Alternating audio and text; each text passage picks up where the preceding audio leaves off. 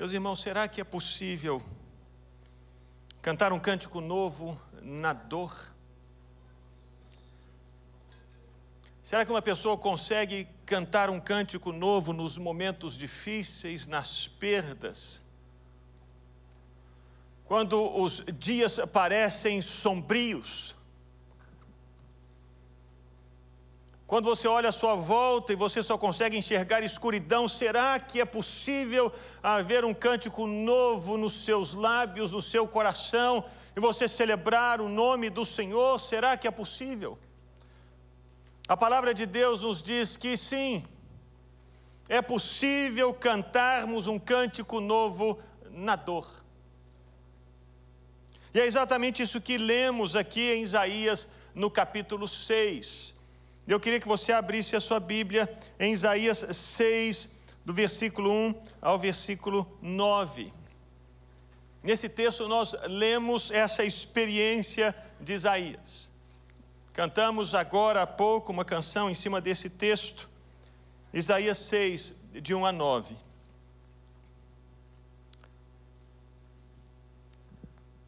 Acharam? Amém? Diz assim: No ano da morte do rei Uzias, eu vi o Senhor assentado sobre um alto e sublime trono, e as abas de suas vestes enchiam o templo. Serafins estavam por cima dele, cada um tinha seis asas, com duas cobria o rosto, com duas cobria os pés e com duas voava. E clamavam uns para os outros, dizendo: Santo, Santo, Santo é o Senhor dos exércitos, toda a terra está cheia da sua glória. Os umbrais das portas se moveram com a voz do que clamava, e o templo se encheu de fumaça. Então eu disse: Ai de mim, eu estou perdido, porque eu sou homem de lábios impuros e habito no meio de um povo de lábios impuros e os meus olhos viram o Rei, o Senhor dos exércitos. Então dos serafins voou para mim, trazendo na mão uma brasa viva que havia tirado do altar com uma pinça. Com a brasa tocou a minha boca e disse: Eis que essa brasa tocou os seus lábios, a sua iniquidade foi tirada, o seu pecado foi perdoado. Depois disso ouvi a voz do Senhor que dizia: A quem enviarei? E quem há de ir por nós? Eu respondi: Envia-me a mim, eis-me aqui. E ele me disse: Vá e diga a esse povo: ouçam, ouçam, mas sem entender, vejam, vejam, mas sem perceber. Isaías, nesse momento, estava vivendo um período de dor. Uzias, Alguém sobre quem ele escrevia havia morrido.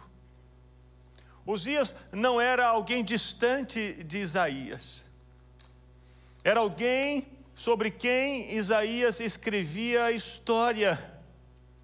Os relatos que temos de Uzias, muitos deles foram escritos por Isaías, como lemos no segundo livro das Crônicas. Ele não apenas era um amigo próximo de Isaías, Uzias também era um rei piedoso. Durante os 52 anos que ele reinou sobre Israel, ele promoveu mudanças, ele promoveu a volta ao culto ao Senhor, ele trouxe um avivamento no meio do povo, no meio da sociedade. Ele não era um rei que os outros diziam assim: ah, morreu, graças a Deus. Não. Morreu, era piedoso, era temente a Deus, ele amava o Senhor. Ele não apenas era um rei piedoso e um amigo próximo, mas ele também era um líder visionário. Durante o período do reinado de Uzias, o povo de Judá cresceu, e havia tanta riqueza em Judá como quando nos tempos de Salomão. Era um reinado próspero, a economia era pujante, era maravilhosa, os acordos comerciais eram excelentes para ajudar, ele tinha paz nas fronteiras, o exército era organizado, o povo vivia em paz e em alegria, e de repente esse homem morre. Será que é, é possível cantar algum cântico no meio dessa perda?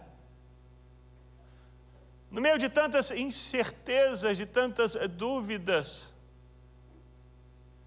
o que será que vai acontecer com Jerusalém? O que vai acontecer com o povo? E a economia? O que vai ser dela? E será que os cultos continuarão no templo? Será que veremos alguém piedoso no trono? O que, que vai ser de nós? Meus irmãos, essas são perguntas que nós fazemos nos momentos de perda.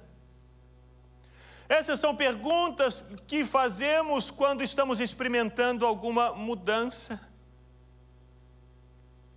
São perguntas que fazemos quando alguém que amamos se vai. O que, vai acontecer? E o amanhã? Será que alguém vai substituir essa pessoa? Será que esse que virá depois será alguém que seja bom? E os meus filhos? E a minha casa? São perguntas legítimas, e eram essas as perguntas que certamente brotavam no coração de Isaías no ano da morte de Uzias. É possível enxergar uma luz no fim do túnel, alguma esperança? A resposta de Deus para Isaías é sim. É possível.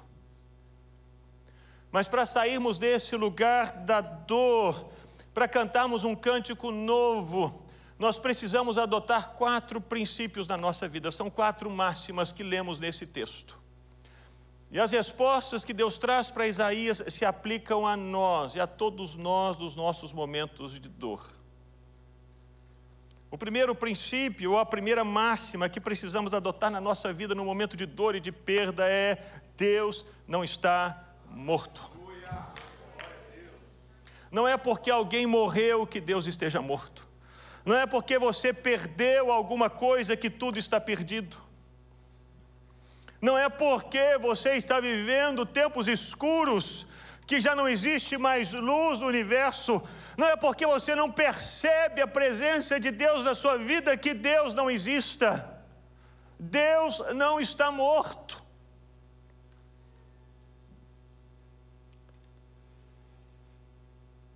Mas nos momentos de dor e nos momentos difíceis, é exatamente essa ideia que Satanás quer inculcar nas nossas cabeças.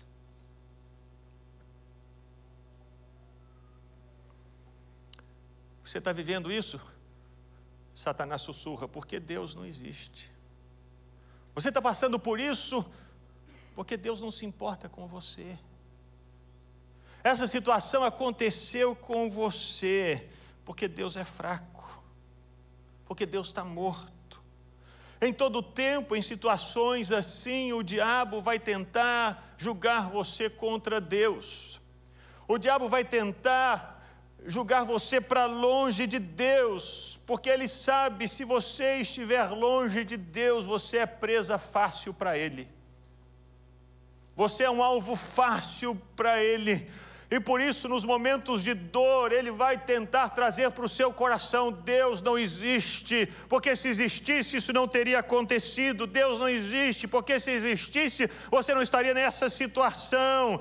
E Deus, meus irmãos, Ele sabe que essa é a estratégia de Satanás. Ele não somente sabe que Satanás age assim conosco nos momentos difíceis, mas também Deus conhece a nossa estrutura e sabe que nós somos pó. Ele sabe. Por essa razão, Paulo, num contexto como esse, ele escreveu aos irmãos de Corinto: Não sobreveio a vocês nenhuma tentação que não fosse humana, Deus é fiel, Ele não permitirá que vocês sejam tentados além das suas forças. Pelo contrário, juntamente com a tentação lhe proverá escape, livramento. Deus sabe que Satanás age assim, e Deus sabe que nós temos limites, e por isso Deus nunca vai permitir que a tentação seja maior do que a nossa capacidade de suportar. Ele sabe até onde a gente aguenta, até onde a gente consegue ir, Deus sabe. E Ele certamente, Ele traz livramento no momento certo. É o que vemos aqui em Isaías no momento de angústia, de dor, da morte de Uzias, Isaías entrou no templo, e quando ele olhava para a sociedade e pensava quem vai ser o rei, como vai ser a vida, o que será do futuro, o que será da nossa história, ele tem os olhos abertos e ele percebe: Deus não está morto, mas ele está sentado no trono. Eu posso ver essa calamidade, mas eu sei que Deus está firme no trono no ano da morte do rei Uzias, eu vi o Senhor, e o Senhor não estava morto, ele estava sentado sobre um alto e sublime trono, e as abas das suas vestes enchiam o templo. Esse é um princípio que precisamos ter no nosso coração nos momentos difíceis, quando as tentações chegarem forte contra nós.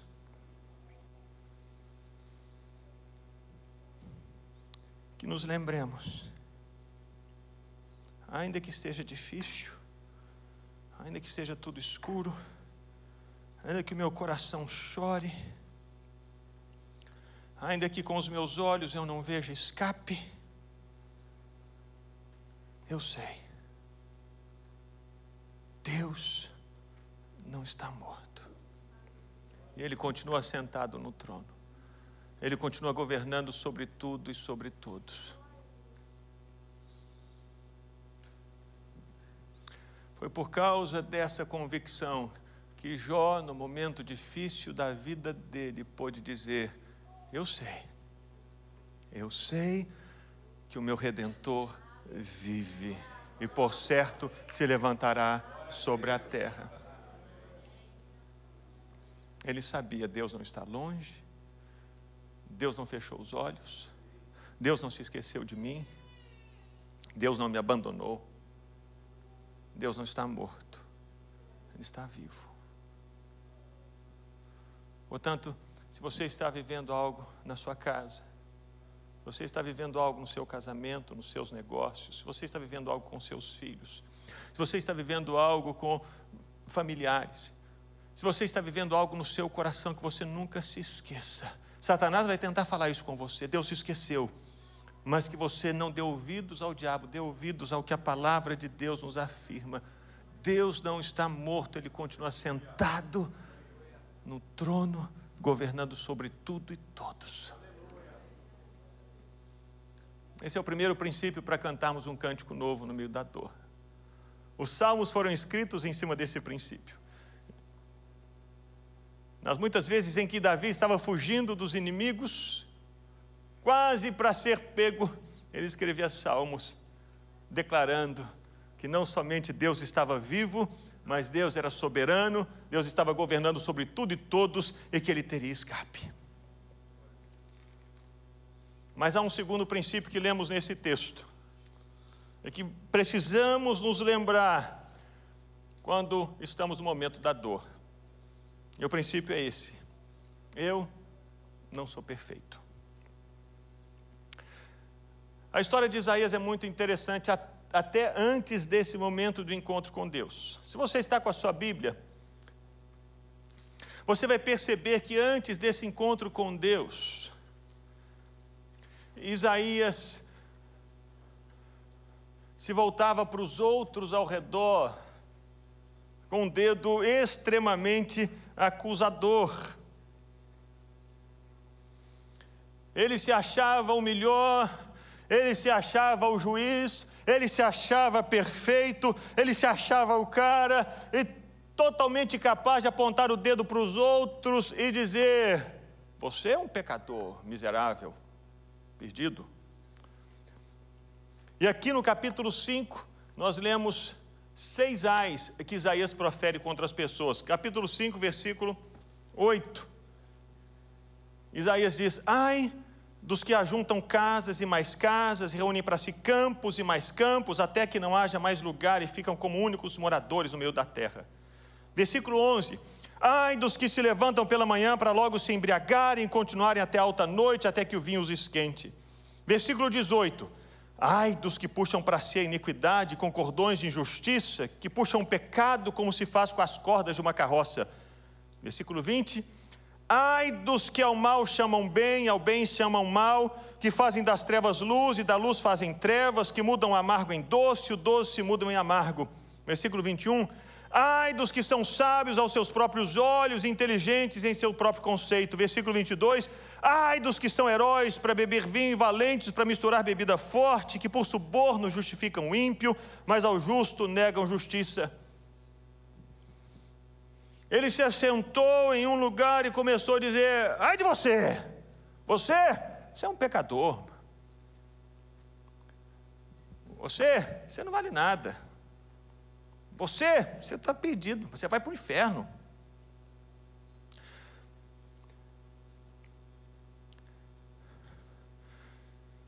Esse tipo de postura é muito perigosa, meus irmãos. Porque nós corremos o risco de nos acharmos melhores do que os outros. Corremos o risco de nos acharmos mais sábios, mais santos, mais piedosos, mais crentes, e sem percebermos, nós caímos na armadilha mais eh, terrível, que é a armadilha da soberba. Nos achamos tão bons, tão sábios, tão espirituais, que sem perceber começamos a orar como aquele fariseu orava no templo: Senhor, obrigado, porque eu não sou como essas pessoas. Eu oro tanto, jejuo tanto, leio tanta Bíblia, busco tanto o Senhor. Obrigado porque eu não sou como esse publicano. Obrigado porque eu não sou como fulano. Isso é um risco. O problema da soberba é que a soberba nos cega, nos engana, nos faz pensar que somos perfeitos. E aí, quando nós cometemos algum pecado, quando caímos, quando escorregamos, a soberba, então, que antes alimentava o nosso coração, ela se levanta como um gigante contra nós e começa a nos culpar, nos condenar, exigindo reparação. Você não era tão bom, agora você caiu. Como é que você vai se levantar de novo? Você não era tão bom e agora você pecou. Agora o que vai ser da sua vida? Você não era tão bom. Olha o que você fez. E essa soberba, como um gigante, começa a exigir a você que você faça a reparação daquele erro que você cometeu. Porque ela diz: você é o culpado. É você. É você. Infelizmente, meus irmãos, muitas pessoas, não suportando essa pressão tão grande, acham que o melhor é viver uma vida miserável, então elas acabam tirando a própria vida. Por causa dessa acusação que vem sobre elas, porque elas pensam: a única maneira de eu reparar esse erro, a única maneira de eu apagar esse pecado é tirando a minha própria vida. É isso que a soberba faz.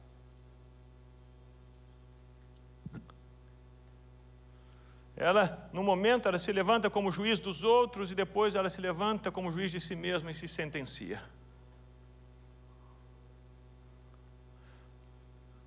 Mas no momento da dor, Deus abriu os olhos de Isaías.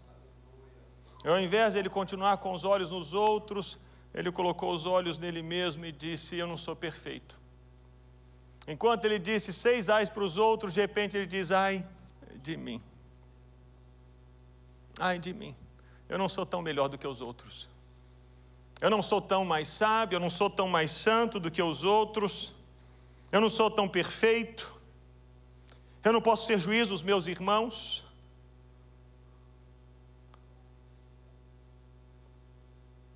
Eu não posso reparar o erro que eu fiz. Ai de mim, Senhor.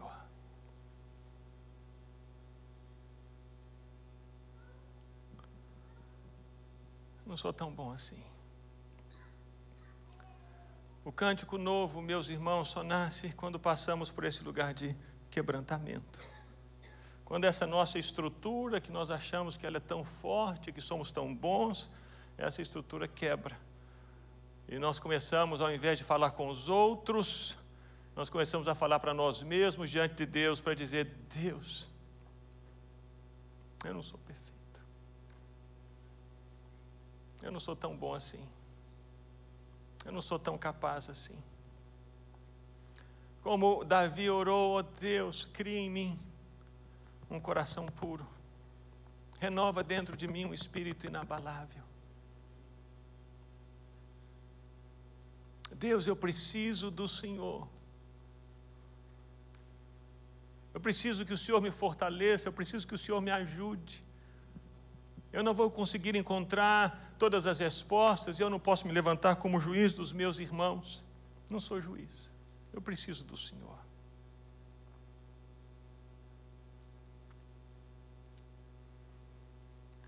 E o quebrantamento, meus irmãos,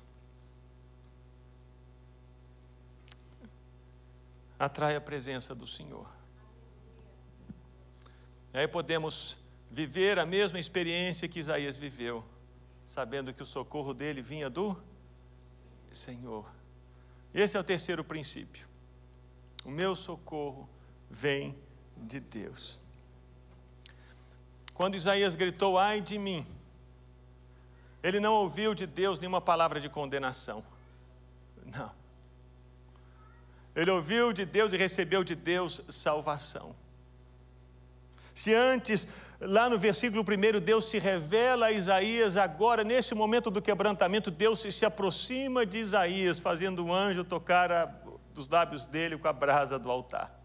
Agora Deus não está mais distante, sem se comunicar com Isaías, agora no quebrantamento de Isaías, quando ele diz: Meu Deus, eu não sou o cara, eu estou igual a essas pessoas, eu preciso que o Senhor faça algo na minha vida. É agora, nesse momento, que Deus envia um anjo para que a iniquidade de Isaías fosse tirada. É agora, nesse momento, que Isaías recebe um toque da parte do Senhor para ter a vida dele transformada. É agora que Deus vem em socorro de Isaías para mudar a história dele para sempre. Se por um lado Deus resiste aos soberbos, Deus concede graça aos humildes.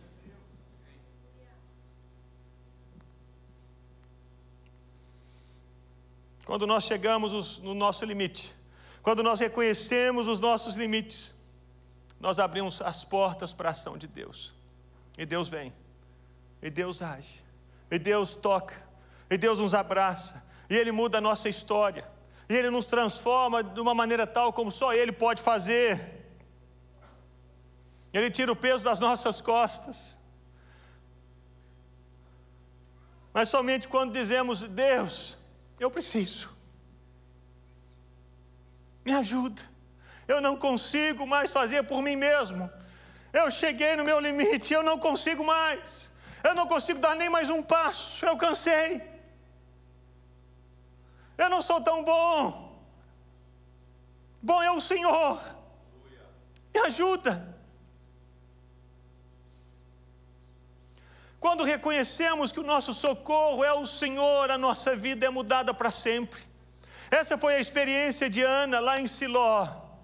Ela orava, ela era estéreo, ela queria ter filhos.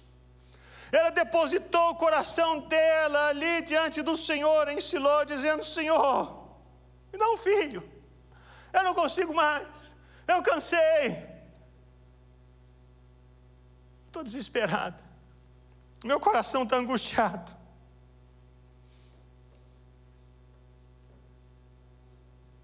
Naquele momento dessa ação de Ana, aquela tribulação e a angústia do coração dela desapareceram para sempre. Deus recebeu toda a angústia dela e em troca trouxe paz até ela. Deus recebeu as lágrimas dela e trouxe alegria ao coração dela. Deus tirou o peso que estava sobre ela e trouxe leveza a ela porque ela se dispôs a dizer: Deus, cheguei no ponto.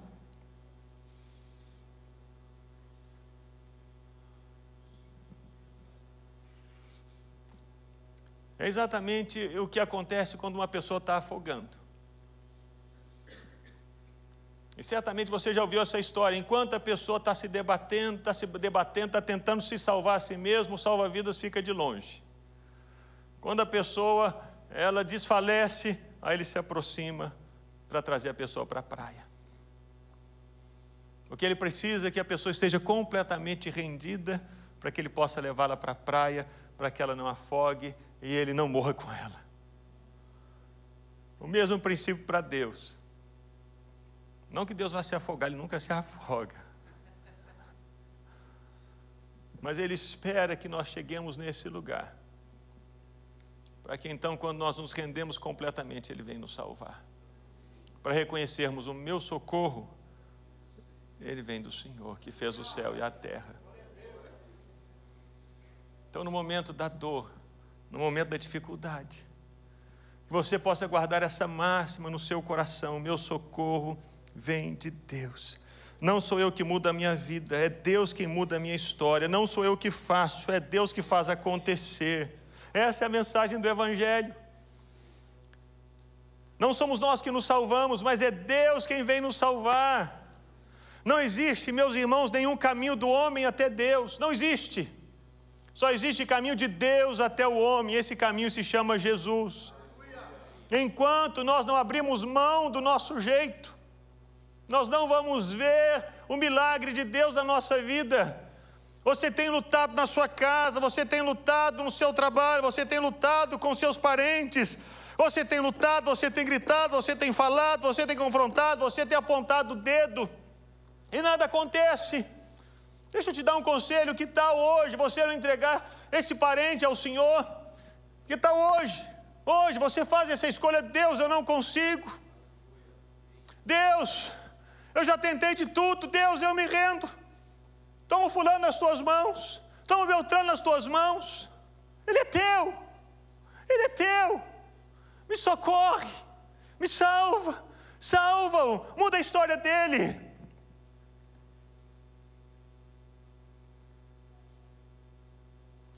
Aí você vai começar a cantar um cântico novo.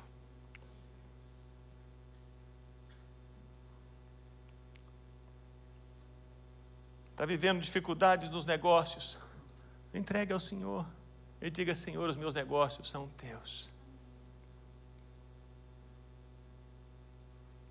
E por fim, para cantarmos um cântico novo no meio da dor, nós precisamos entender que a nossa missão não acabou. Está difícil? Lembre, Deus não está morto. Está difícil? Lembre, você não é perfeito, você vai errar você vai tropeçar. É por isso que você vai clamar para que o socorro de Deus venha até você. E quando o socorro de Deus vier até você, lembre-se, fale para os outros, compartilhe com os outros, não guarde com você mesmo.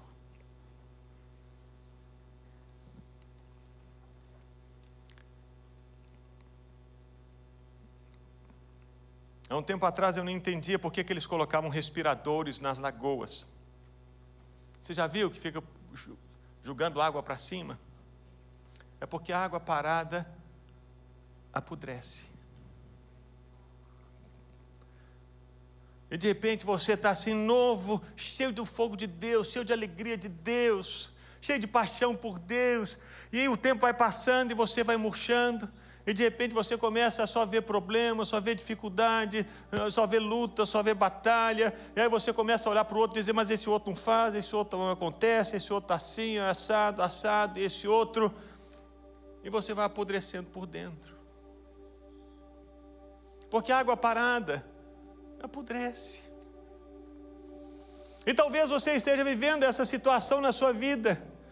Você não consegue mais viver a alegria da salvação você não consegue mais viver aquela paz de Deus. Você já não consegue mais olhar para o futuro com os olhos de esperança. Aquele fogo que um dia ardeu no seu coração, ele se apagou. Está quase morrendo. Você já não consegue mais se ajoelhar como você fazia antes para orar pelos seus amigos orar pelos seus três, dizendo: Deus salva, Deus alcança, Deus muda. Você não consegue mais, porque a água parada, ela apodrece, ela cheira mal, ela começa a trazer morte. E as pessoas ao seu redor começam a morrer, assim como os peixes de uma água podre começam a morrer, não tem oxigênio.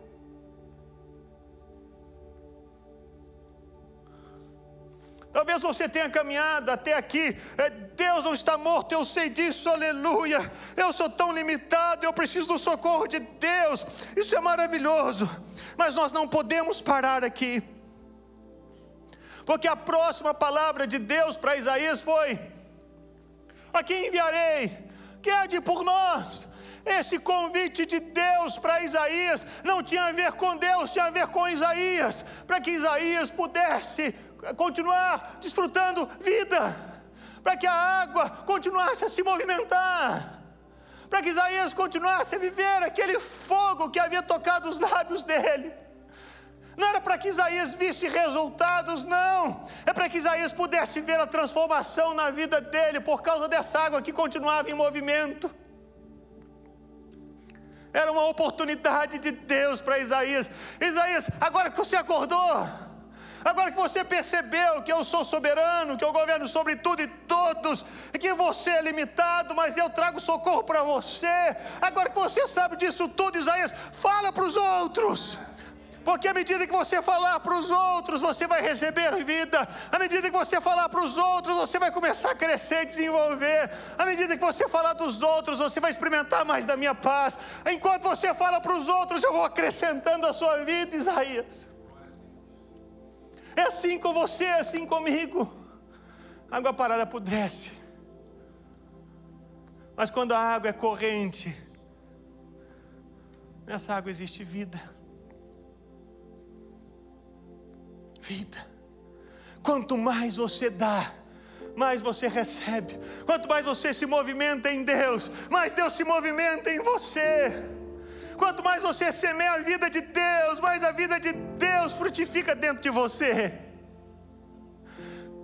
É por essa razão que Deus faz Isaías entender Isaías, a missão continua. Que bom, Isaías, e você foi tocado, você teve uma revelação, você teve uma experiência, algo glorioso, sobrenatural. Você viu anjos, serafins e a glória, e coisa linda, extraordinária. Uau, uau, Isaías, é isso aí. Agora fica no quarto curtindo essa experiência. Deus sabe, e se isso acontecesse com Isaías, ele ia morrer. E mais dia, menos dia, ele estaria se lembrando: ah, Uzias morreu. Ah, acabou tudo. Ah, não dá mais.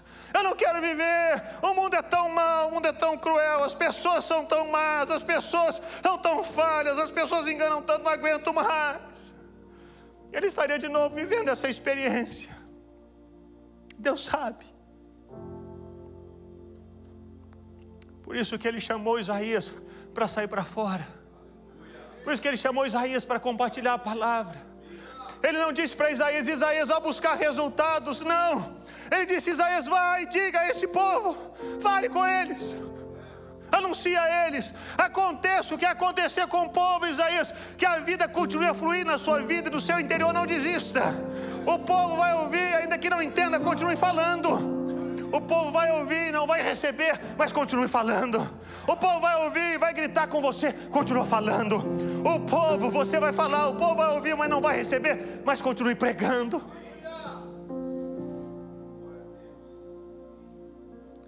E você acha que um cântico novo não ia brotar no coração de Isaías? É lógico que sim, porque a vida estaria fluindo dentro dele. Por isso, meu irmão, essa é a palavra de Deus para você. Se envolva, se envolva se envolva. Não guarde as experiências que você teve com Deus na gaveta. Não guarde as palavras que Deus te deu no armário. Não esconda o dom que Deus deu para você, não enterre. Porque se isso acontecer, essas águas vão começar a apodrecer. E mais dia, menos dia, você vai dizer: Meu Deus, o que, é que eu estou fazendo aqui? Os dias morreu. O que, é que eu faço?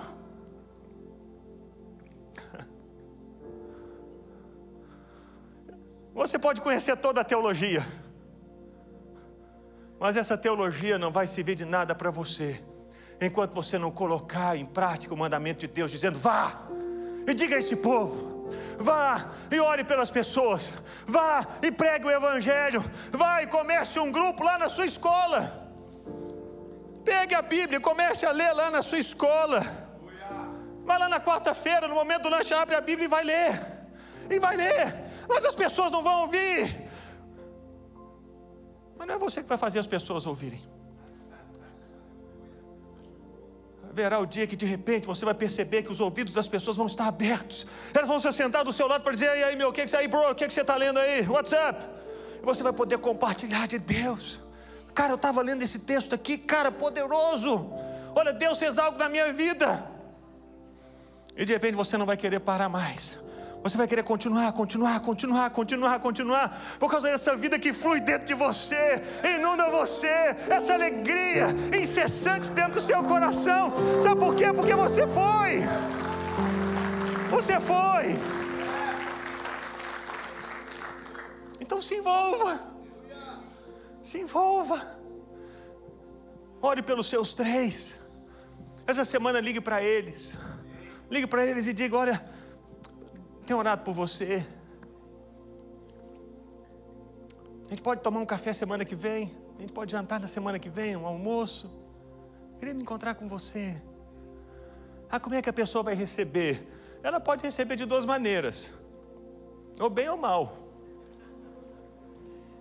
Ela pode dizer: Eu não quero, não quero falar com você. Mas aí na outra semana, você vai de novo.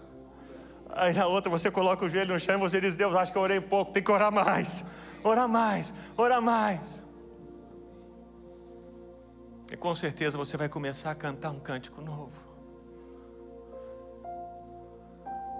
Pode estar difícil agora, mas não pare. Até a música da Ludmilla que partiu essa semana, né?